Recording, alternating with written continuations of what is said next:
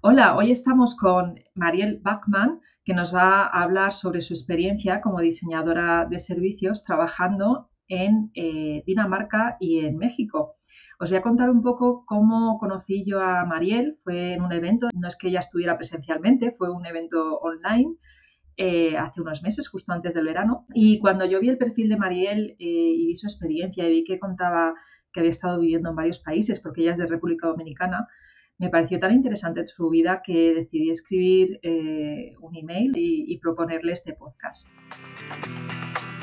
Hola, soy Gema Gutiérrez, diseñadora de productos digitales.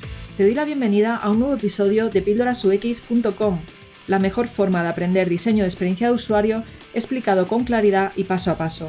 Aprende con una pequeña píldora cada semana estés donde estés.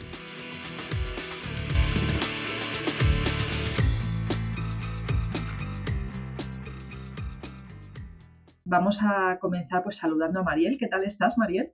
Estoy súper bien. Mira para que tú veas cómo la vida le, le pone a uno cosas buenas en el camino. Hoy hace sol aquí en Ciudad de México. Ha estado lloviendo la semana completa desde la semana pasada. Hoy hace sol, digo yo, eso es porque el universo quiere que yo comparta mi experiencia con ustedes, con tu audiencia. Pues yo también lo estaba deseando, la verdad. Em, básicamente, también decir, eh, aunque esto igual lo decimos eh, más adelante tú misma, eh, comentar que esto es tu experiencia personal. Quiero decir que lo que vas a contar aquí no es, es la experiencia que tú has tenido viviendo en distintos países y que cualquier otra persona puede haber tenido una experiencia distinta, ¿verdad? Así es. Y de hecho, conozco diseñadores a quienes le, que han tenido una experiencia mucho más positiva que la mía yo con Dinamarca he tenido una experiencia un tanto agridulce. Ellos han florecido y progresado, otros han decidido tirar la toalla, o sea, hay de todo. Lo que me pasó a mí no necesariamente le va a pasar a todos y también cada persona reacciona diferente, entonces yo soy un poquito más visceral que la mayoría. Y con todo y todo debo decir que me fue bien, solo que no me fue tan bien como yo hubiera querido. Bueno, ya, ya, yo creo que ya se va a quedar la gente a escucharlo después de escuchar esto. Eh, bueno, pues cuéntanos tu experiencia estudiando en Dinamarca, porque tú estudiaste allí eh, diseño de servicios, ¿verdad? Así es.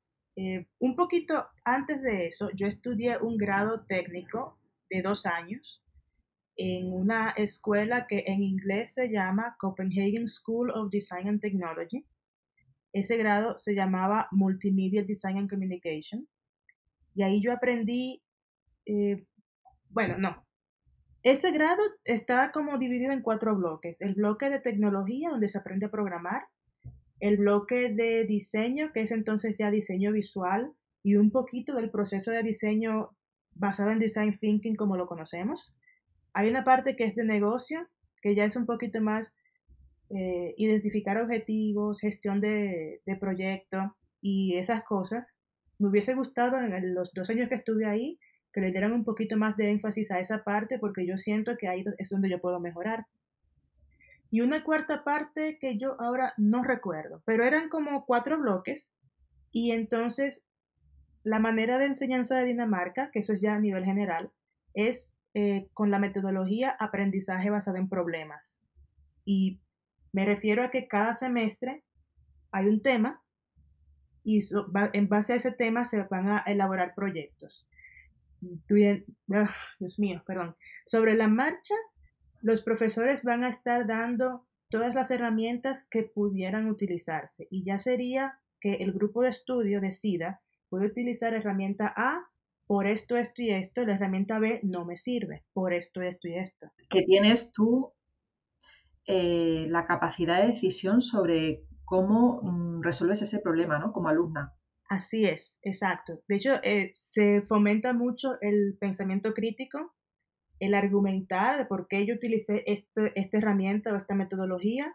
Se puede traer una metodología que no está dentro del marco eh, teórico con la debida justificación y siempre hay que preparar la pregunta, ¿Qué hubiera pasado si tú hubieras usado tal cosa? ¿Cómo tú crees que hubiera cambiado el proyecto? O sea, básicamente. Entonces, no tenemos que memorizar, que eso a diferencia de República Dominicana, yo sí tuve que memorizar muchas cosas, que hoy en día ah, todavía me acuerdo de algunas, otras ya no, pero sí agradezco de, Dinamarca que me, me enseñó a usar ese pensamiento crítico que yo no había aprendido en años anteriores, con mi experiencia de, ser estudiante en mi país. Entonces, termino ese grado. No me siento conforme. Yo siento como que no, con esto yo no, no, o sea, quería algo más y encontré una maestría en diseño de servicios en la Universidad de Aalborg. Voy a, escribir cómo se, o sea, lo voy a escribir porque es un nombre un poquito raro, en el campus de Copenhague, porque ellos tienen un campus en tres diferentes ciudades.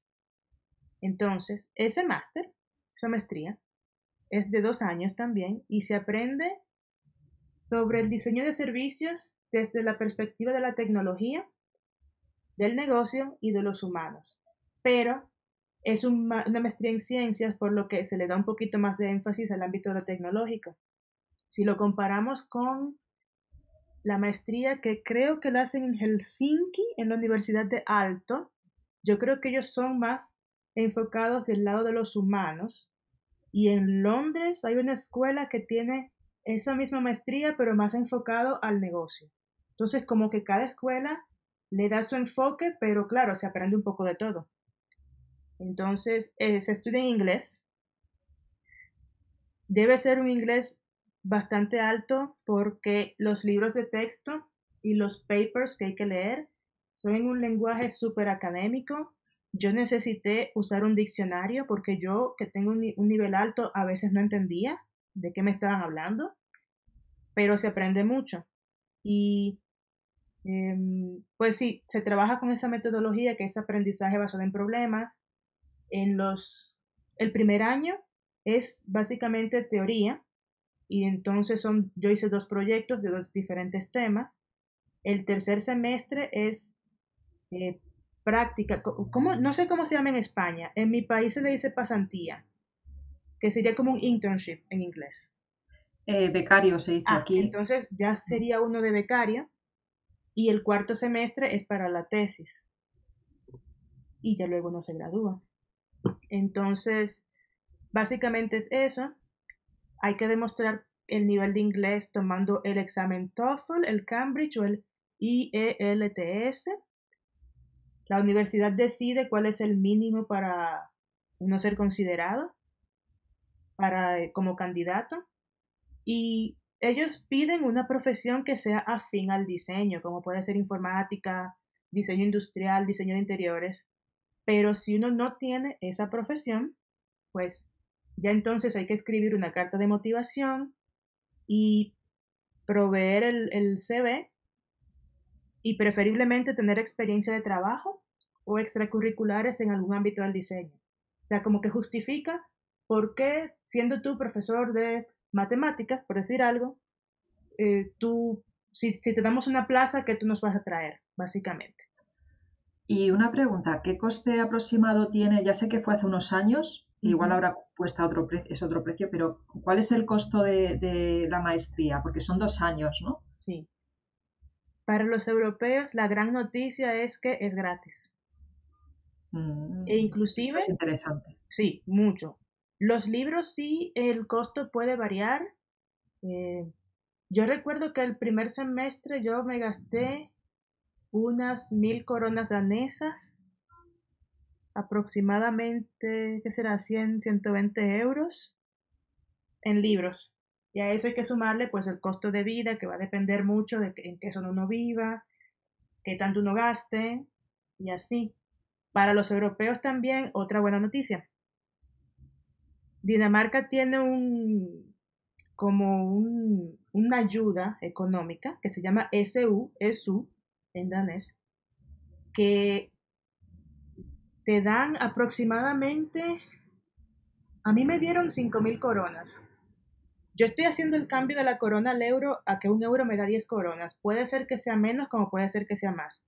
Entonces aproximadamente 500 euros al mes, a condición de que la persona, el europeo, esté en, un, en una carrera en Dinamarca que, se, que sea candidata a ese tipo de ayuda, porque no todas las carreras lo son, y que trabaje 12 horas semanales. Entonces ya hay un trabajo, por ejemplo, de fin de semana en un bar o en un restaurante, con que tenga las 12 horas y, estudie. Esa maestría es eh, dentro de la lista de las carreras que, por las cuales se puede percibir ayuda. Ya con eso, pues como que completa un poquito para que le dé uno dinero al mes. Aunque bueno, está claro que si, aunque sea gratuito, si te tienes que ir allí y ya tienes que, trabajar, a no ser que tengas mucho dinero, que sería lo ideal, ¿no? Pero ya tienes que trabajar para poder mantenerte viviendo en un país que, es bastante más caro que España, ¿no? Bueno, pero por mucho. Mira, yo viví en Barcelona y la verdad que el, el costo de vida que yo tenía en Barcelona era mucho menor. Yo con el mismo dinero hacía más. Entonces sí, recomiendo tener un colchón económico a quien desee mudarse para allá. Em, pero, dicen en el grupo de españoles en Dinamarca, mm, siempre mencionan la cifra de 10.000 euros, pero yo la verdad no sé si con menos se podría hacer algo. O sea, yo ahí ya sí puntualmente eh, entraría al grupo de, de, Facebook de españoles en Dinamarca y preguntaría sobre más o menos, pero sí recomiendo tener un colchón, sobre todo los primeros meses en lo que uno se pone a buscar trabajo, que es más fácil conseguirlo estando allá. Claro. También hay trabajos que son específicos para estudiantes, que entonces la empresa, sabiendo que son para estudiantes, pues se pone de acuerdo el candidato y la empresa para tener un horario que no choque, que no eh, colinde, colindar, bueno, que, vaya de, de acuerdo con el horario de estudio, que por cierto, normalmente es de 8 a 5. O sea, no se estudia de noche, salvo ciertas, ciertas materias y tampoco los fines de semana. Muy bien. Y una vez que terminaste esta maestría, te pusiste a trabajar allí de diseñadora, ¿verdad? Pues fíjate que yo en la misma semana que comencé la maestría comencé un trabajo de estudiante en una empresa danesa que se dedica a, recaudar em, royalties por motivos de derecho de autor eh, para artistas daneses por el hecho de que otros medios usen su música, la música de los artistas. Entonces me contrataron de programadora, pero uno siempre se las ingenia para, para incluir eso que uno está aprendiendo de, del diseño. Entonces yo me hice diseñadora diagonal programadora y trabajé con ellos por tres años Trabajé de ello, de hecho, hasta el último día de que yo estuve en Dinamarca. Muy bien. ¿Y qué tal fue la experiencia? Bueno, yo, eh, eso sí fue un poquito agridulce y, y, paso a explicar. Yo era la única programadora de, de front-end, de hecho, y también me convertí en la única diseñadora, por lo, lo que acabo de mencionar, que yo quise eh, poder tener práctica de lo que yo aprendí en el aula. Entonces, esta es una empresa pequeña y si nos vamos aquí a, la escala de, madurez, según eh, eh, la que yo estoy usando es una, una, escala de una empresa de transporte que se llama Flixbus, pero hay varias. Entonces, hay una escala que dice ¿Qué tanta madurez tiene una empresa de acuerdo a ciertos parámetros? Entonces, esta empresa tenía un nivel bajo. Con eso me refiero a que conocían el diseño como algo para hacer cosas bonitas. Misma mentalidad que yo tenía antes de empezar a, estudiar diseño, por cierto. O sea, yo también tuve que cambiar el chip. Y entonces no tenían ese, ese deseo de, de probar cosas nuevas, aunque me decían lo que yo he oído que dicen en, otras, en otros sitios. Queremos innovar, pero no queremos cambiar la forma de hacer el trabajo. Entonces, ¿cómo vas a innovar? Eso mismo decía yo, pero aquí, aquí va un poquito de la mentalidad danesa que, que no, o sea, esa, esa parte de, esa, de la mentalidad de ellos y yo siempre estábamos chocando. Es que para poder innovar hay que probar otras cosas.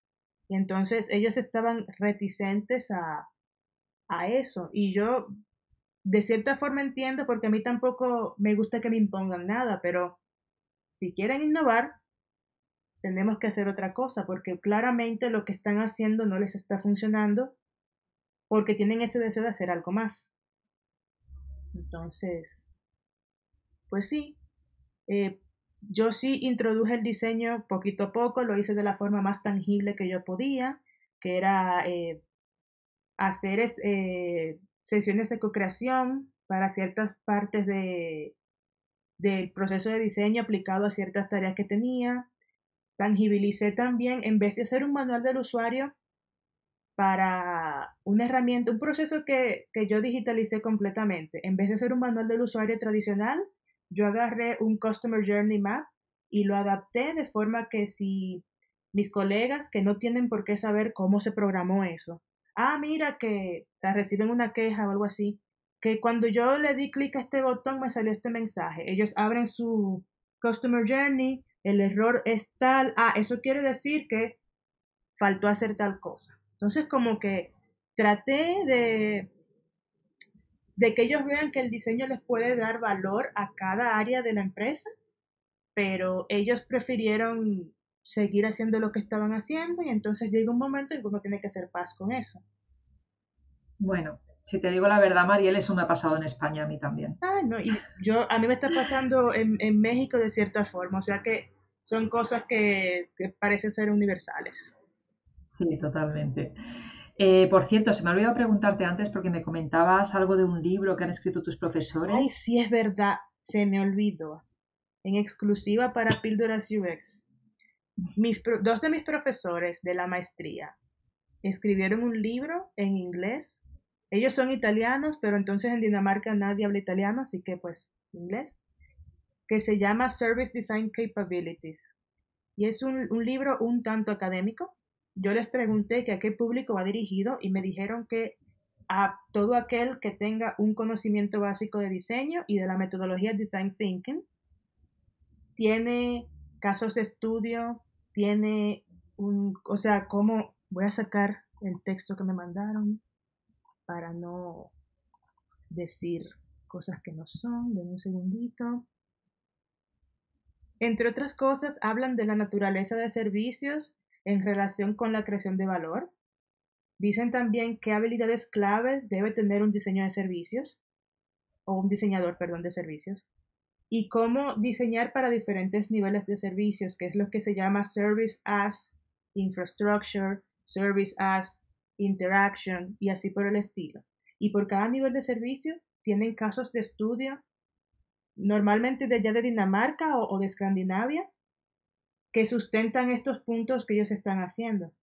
El libro se puede bajar gratis, aunque si lo pueden comprar, ellos no dirían que no, pero lo han puesto gratis y te voy a pasar la liga porque no conocía esa ese Sí, lo pondré lo pondré enlazado al artículo relacionado a este podcast para que se lo pueda descargar los oyentes. Se puede descargar el libro completo o se puede descargar un capítulo, dos capítulos, etcétera. O sea, lo, tienen así, de forma tal que si tú solamente quieres un capítulo, pues lo puedas bajar y no tengas que bajar el libro completo.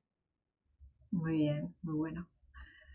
Bueno, siguiente pregunta. Ahora ya que sabemos tu experiencia en, Dinamarca, eh, que por lo que nos cuentas, pues la, a nivel de, de, estudios fue muy, muy buena, aprendiste mucho y a nivel pues laboral, eh, no fue tan bueno. Pero bueno, que eso es algo que, como te comentaba, sucede en todos los países. No, es no, queremos que esto parezca que es una crítica a Dinamarca, yo creo que es más, eh, pues eso, eh, que pasa en muchos países, ¿no?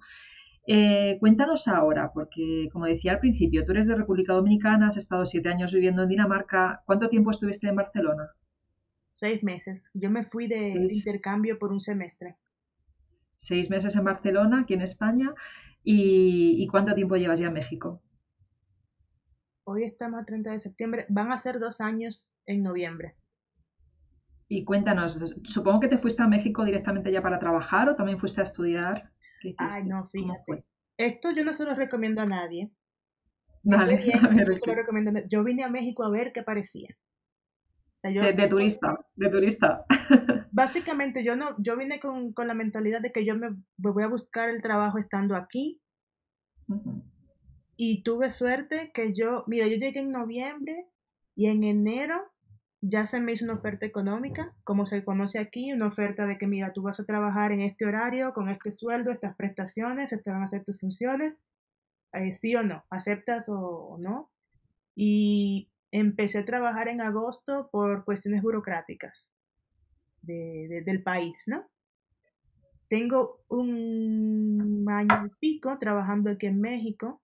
Por eso digo que no lo recomiendo. Lo mejor es uno venir con una oferta, aunque sea un contrato verbal. Eh, pero yo, tengo la suerte de que yo no, no tengo hijos ni tengo eh, familia que mantener, entonces sí tengo una cierta movilidad. Pero yo, vine aquí a ver qué aparecía. Y, si, y me dio un tiempo de que si en ese tiempo no aparecía nada, me regresaba a mi país pues eso me parece, me parece fantástico. Yo hice lo mismo, pero me fui a Nueva York. sí, pero bueno, no, me fui de turista para aprender inglés y lo que pasa es que en mi LinkedIn puse que vivía allí y, me escribían, ¿eh? Me escribían. En cuanto decía que no tenía visado, eh, ya no me escribían, no querían saber nada más de mí. No sé, el tema del visado en México, no sé si estará más fácil para... O no, Eso, de eso, eso es una de las, de las barreras de entrada, de hecho. Es la visa mexicana es yo creo que más difícil de conseguir que, la estadounidense. Es increíble porque en la, en la visión de México mucha gente usa el país como puente para llegar a, con el vecino del norte. Entonces sí tienen que ponerse un poco más estrictos y, y hay eso es, de hecho, lo, tengo, lo tengo pensado para las, diferencias, porque es una barrera de entrada bastante importante. Si bien el, el diseño aquí es un, área emergente, hay mucho énfasis en, en, hacer las buenas prácticas lo antes posible para, o sea, pero esa barrera de entrada es súper fuerte. Bueno, ¿y cómo, cómo, es tu cómo es, no? Porque estás allí ahora mismo. ¿Cómo es tu experiencia laboral en, en, México? Pues mira, yo pasé de una empresa pequeña de 30, creo que cuando éramos en su máxima expresión, estando yo allá, éramos 30 personas. Y yo estoy ahora en un conglomerado que tiene eh, tiendas por departamentos, que también tiene su, su sitio web para comprar, su e-commerce, tiene una app, tiene un banco y tiene un, aquí se llama Fore, que es eh, esa, esa empresa que maneja eh, tu fondo de retiro. No, no sé cómo se llama en España. ¿Eso? Eh, fondo de inversión quizá, no sé, la verdad es que con esos temas soy malísima, no sabría decirte. Mejor no digo nada porque seguro que lo digo mal. no, pues mira, aquí se le llama Afore y yo creo que quiere decir Administración de Fondos de Retiros. En mi país se llama AFP, Administración de Fondos de Pensiones. Entonces, cuando yo decida que ya me voy a pensionar, pues el Afore entra y me paga la pensión basado en lo, que ya ahorré durante mi vida útil laboral. Entonces, este conglomerado tiene esas empresas dentro del, del abanico. Yo soy parte de un equipo de ocho personas, cuatro estamos aquí en Ciudad de México cuatro están en Culiacán, estados de Sinaloa. La, principal, la sede principal está en Sinaloa porque la familia que fundó la empresa es de allá. Es, creo que del sector privado, uno de los, de los empleadores más grandes del país. La última vez que hice, cuentas, hay 120 mil empleados y se plantea abrir más tiendas este año el próximo. Entonces, yo trabajo como diseñadora UX, enfocándome en investigación, que también puedo ayudar con otras cosas, pero mi enfoque es investigación. Me está yendo bastante bien, amén de, de que, o sea, yo no me di cuenta de lo mucho que me hacía falta hablar mi idioma hasta que empecé a hablarlo todos los días. Aunque como se habla en México, como hablo yo, no siempre son iguales. Ustedes saben cómo son que una palabra quiere decir otra cosa, una frase, un tono, pero... Sí, pero eso supongo que también pasa entre México y otros países allí, o, o sea, pasa evidentemente, claro, entre México y España, porque yo me ha pasado, tengo aquí una amiga de Guatemala y me dijo, es que yo la primera vez que llegué a España es que no entendía muchas palabras, no decía, pero esta gente qué está diciendo, ¿no? Y, y también me pasó con un colombiano cuando llegó lo mismo. Y supongo que allí entre países también pasará, ¿no? De hecho, aquí en España usamos continuamente el, verbo de coger y ya sé que allí, allí está muy mal visto ese verbo. Bueno, pues aquí Aquí estamos con... Yo tuve un compañero de trabajo argentino que me decía, Gema, eh, para mí es un shock porque estoy trabajando a tu lado y estás todo el rato, cógeme esto, cógeme el otro, ahora voy a coger el autobús, ahora... Y dice, y en mi país esa palabra, Gema, significa lo que aquí significa tal. Y me queda así como, ¿cómo? Entonces yo intento en el podcast de Claro, yo intento en el podcast no utilizar esa palabra, pero ya os digo que a veces, seguro que alguna vez la suelto. Sí, porque es que también es, la parte del arraigo, de que uno no se da cuenta que uno dice algo hasta que ve la expresión en la cara de la otra persona. Entonces, eso, esa palabra nosotros lo usamos de las dos formas, principalmente como se usa en España, que yo voy a coger un autobús, que nosotros le decimos guagua, eh, y así, pero aquí yo, aquí yo no puedo decir que cojo una guagua, porque me, oh, muchacha. Eh, pero sí me gusta poder trabajar en mi idioma, aunque paradójicamente yo aprendí la terminología en inglés y, aquí, aquí la, la estoy aprendiendo en español, pero a veces como que, ay, yo no sé cómo se dice esto, pero en inglés se dice tal. Así como yo dije, yo no sé cómo se dice afore. Entonces sí, mis compañeros eh, aprecian que yo venga de Europa, de un país que tiene el diseño como como un área establecido, como la es Dinamarca. Dinamarca, de hecho, se conoce por el diseño industrial, el diseño de producto y el diseño arquitectónico. Y entonces sí le han, podido sacar provecho a las buenas prácticas de que yo, yo me volví minimalista, porque yo antes era muy de mucho y ahora yo como que no, mira, esto vamos a ponerlo menos, o sea, también hasta eso se me ha permeado. Y me gusta, yo siento que, Ciudad de México se ajusta mucho a mi persona. Es una ciudad súper grande, aproximadamente 20 millones de habitantes, no te sabría decir en cuánto, cuánto espacio físico, pero el hecho de que es una ciudad grande y que se siente grande, a mí me encanta. yo siempre he sido muy citadina, entonces me siento muy cómoda. Aquí, aparte de que se come buenísimo, eso siempre sí. Es una maravilla. Y, y aquí hay mucha gente, o sea, es una, una ciudad bastante internacional. O sea, yo vivo en una zona que es tranquila. El otro día oí unos españoles, yo, wow, no soy yo la única extranjera aquí y me está gustando más. Entonces sí, y también que está muy, muy arraigado el sentido de comunidad, como lo, como lo hay en España, por lo menos en la España en que yo viví, y como lo tienen también mi país y, el resto de Latinoamérica. Entonces ya también como que no me siento muy cohibida de pedir ayuda porque yo sé que va a aparecer alguien que si no sabe, me va a decir ve con fulano o vete por ahí, por esta vía. Entonces también eh, ese cambio muy chocante de trabajar sola a trabajar en equipo ha sido, ha sido increíble esa transición.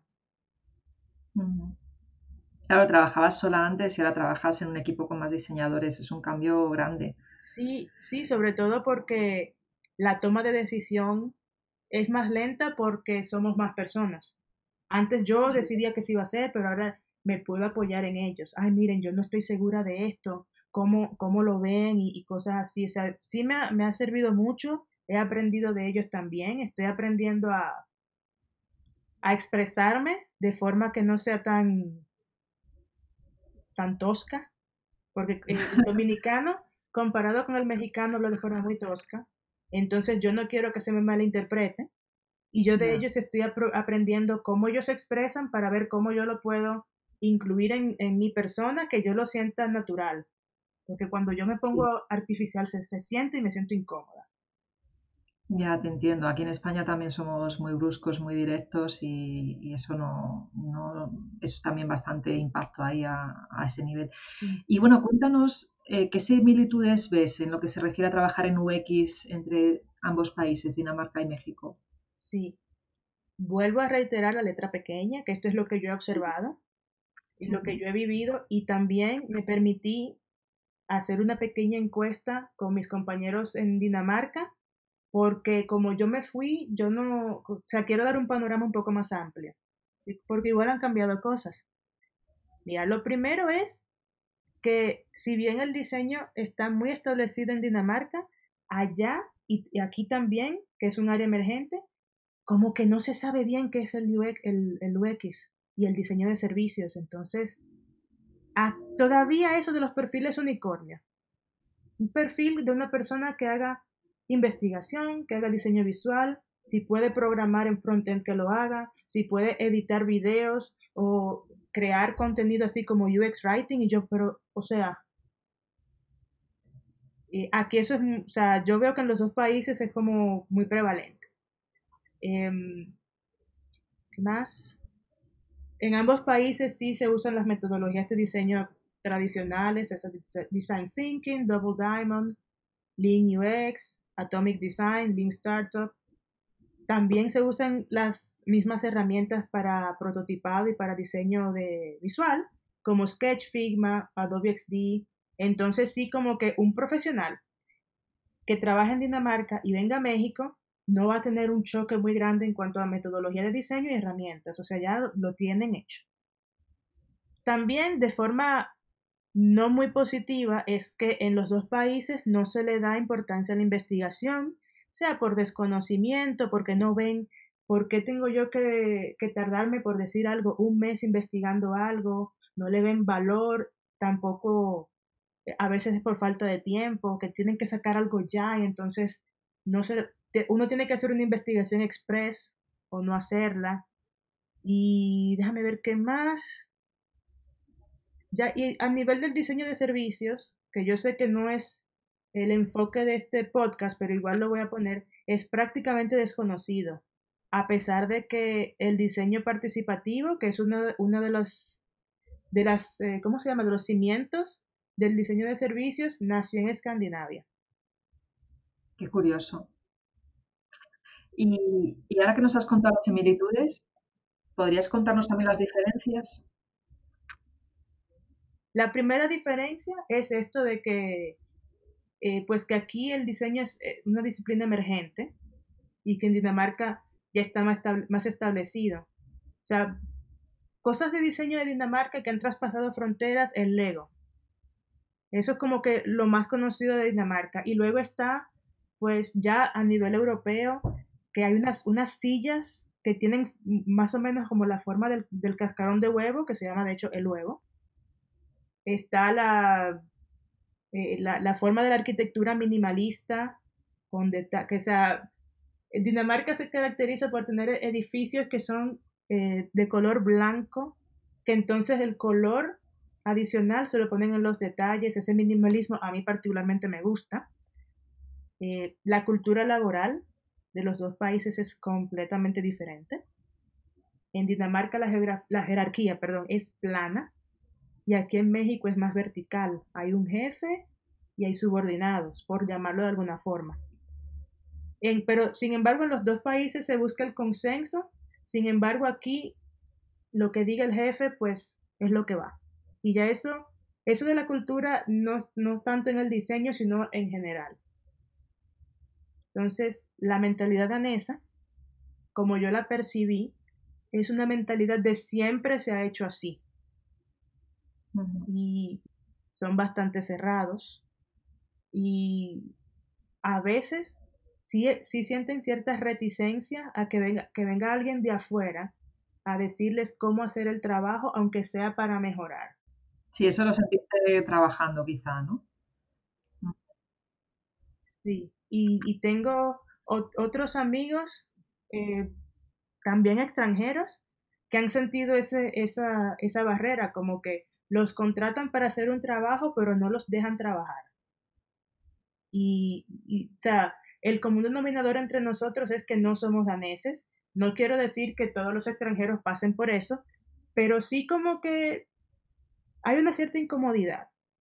Y, eso, los, nosotros los extranjeros, precisamente porque somos extranjeros, vemos la, la situación de otra forma porque ah, tenemos interrogantes que, que si son de cultura, de cultura danesa, que si son de por qué, las, por qué eso es así.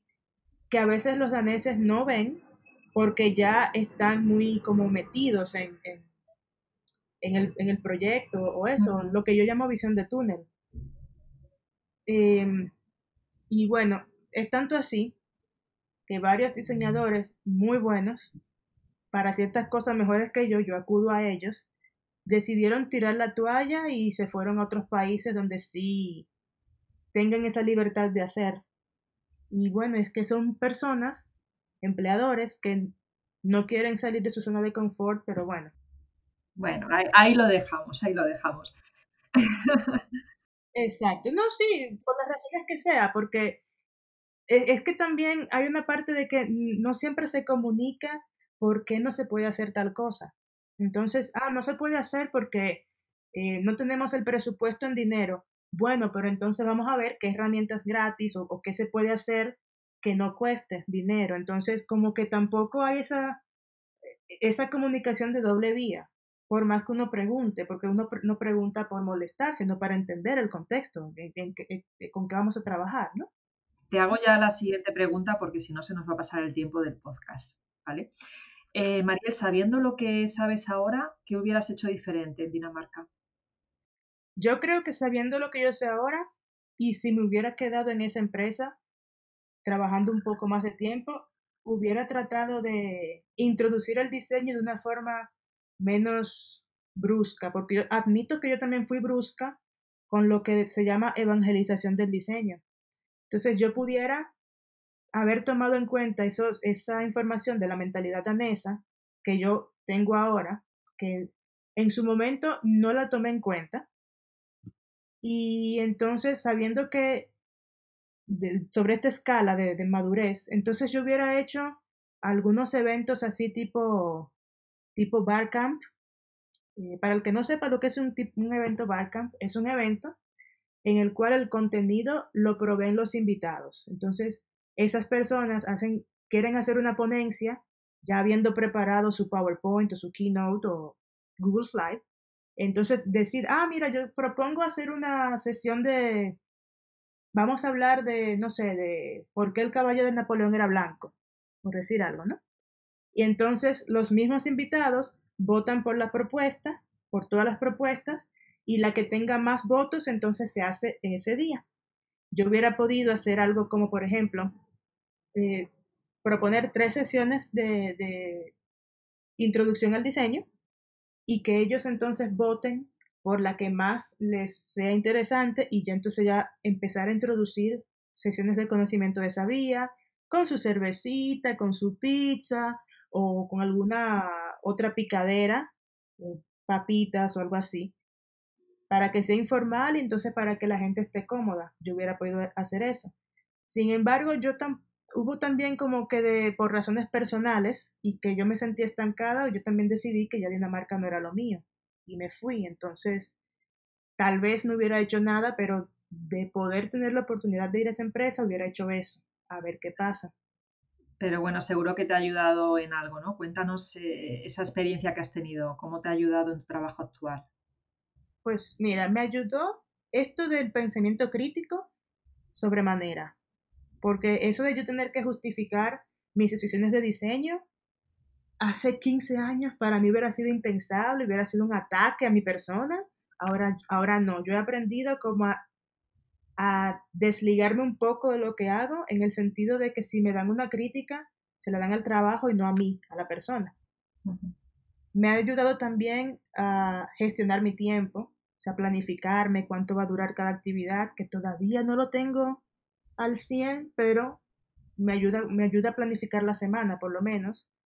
Y la perspectiva de fuera, de que porque yo soy extranjera y yo decir, es que yo no soy de aquí, me ha dado una carta blanca para preguntar cosas que un local tal vez no lo haría porque ya lo sabe, o sea, tú sabes, las reglas tácitas de la cultura y de por qué es esto así, a veces hasta una palabra que yo no entienda. Y para fines de, de los proyectos en que yo he trabajado del banco me permite decirles a ellos que hay una minoría extranjera, minoría en, el segmento al que el banco se dirige, una minoría extranjera que para fines de, trámites necesita documentos extra por normativa del país. Y esas son cosas que los mexicanos no las piensan porque no tienen por qué pensarlas, no, son, no están en esa posición. Entonces yo siento que eso es lo que más me ha ayudado de, de allá para acá.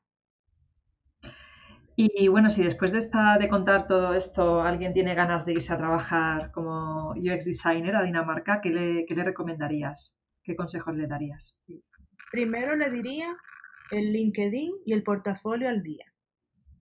Allá en Dinamarca se hace mucho, el, el reclutamiento se hace mucho por LinkedIn, entonces sí, al día, bien, bien eh, estructurado, el CV, currículum, que sea el estilo danés, que eh, el estilo danés del currículum incluye una sección sobre eh, pasatiempos, hobbies, porque a los daneses y a los escandinavos en general eh, le dan mucho valor el que la persona se muestre como una persona que tenga una vida fuera del trabajo. Entonces, no solamente poner los logros, la experiencia laboral, el perfil, sino también qué uno hace después del trabajo. De hecho, se ve mal trabajar horas extra. Buena noticia para los que les gusta el balance entre la vida laboral y personal. Ellos quieren saber qué hace una persona cuando no está trabajando, porque la visión de ellos es que la persona no solamente es el trabajo, o sea, como dice la cita bíblica, no solo de trabajo vive el hombre. Entonces ellos quieren, tienen esa curiosidad por saber qué hacen después del trabajo, porque ellos ven la persona como algo holístico tu yo profesional con tu yo personal. Que si tú eres una mamá, pues a lo mejor uno de los hobbies que tú haces es irte, a un museo con tus hijos en el fin de semana. Eso también da pie a tener cosas de qué hablar y ver qué cosas en común pueden tener. Sí, la verdad es que es buena idea. De hecho, yo creo que aquí en, los currículos aquí en España también, eh, bueno, dependiendo cada uno decide ¿no? lo que pone en su currículum, pero yo a mí me gusta poner también eh, otras habilidades o eh, aparte de los idiomas, pues un pequeño, una pequeña sección de si tengo algún hobby, ¿no? y ya para finalizar, al contrario, ¿qué le recomendarías a nuestros oyentes si quieren irse a trabajar a México? Ah, igual, LinkedIn y portafolio al día, el CV ya, el, el, estilo español está bien porque si mal no recuerdo no se incluye ninguna información personal como el DNI ni el estado civil ni nada de eso. Chulo, no hay barrera del idioma, pero la barrera de entrada más grande es conseguir la visa de trabajo, porque ese es un proceso que requiere que la empresa esté autorizada por el Instituto Nacional de Migración para contratar extranjeros. Pero para que una empresa pueda estar autorizada, eh, el trámite es gratis, pero es tardado, requiere de mucho papeleo, requiere eh, también que la empresa esté al día con su pago de impuestos y no todas las empresas se, se dedican a hacerlo por la razón que sea. Entonces, habiendo encontrado una empresa que cumpla con ese requisito, entonces hay una parte del trámite que la hace la empresa, que más o menos se toma un mes, y hay otra parte que la hace el contratado, entonces, cuando el INAMI, el de migración, le otorga a la empresa la autorización para contratar a la persona, autorización que aquí se llama oficio, ese oficio se lo pasa al candidato, va a la Embajada de México, que por cierto, el candidato debe estar fuera del país, para que se le haga, se le haga hacer una cita, para que se le dé una visa de trabajo, de una entrada. Luego tiene que entrar al país y verificar por los clavos de Cristo, verificar que el oficial de migración selle la visa como de canje, porque se va a canjear esa visa de trabajo por una residencia, una credencial, y si no se, si no se sella como canje, el proceso se anula y hay que empezar de cero.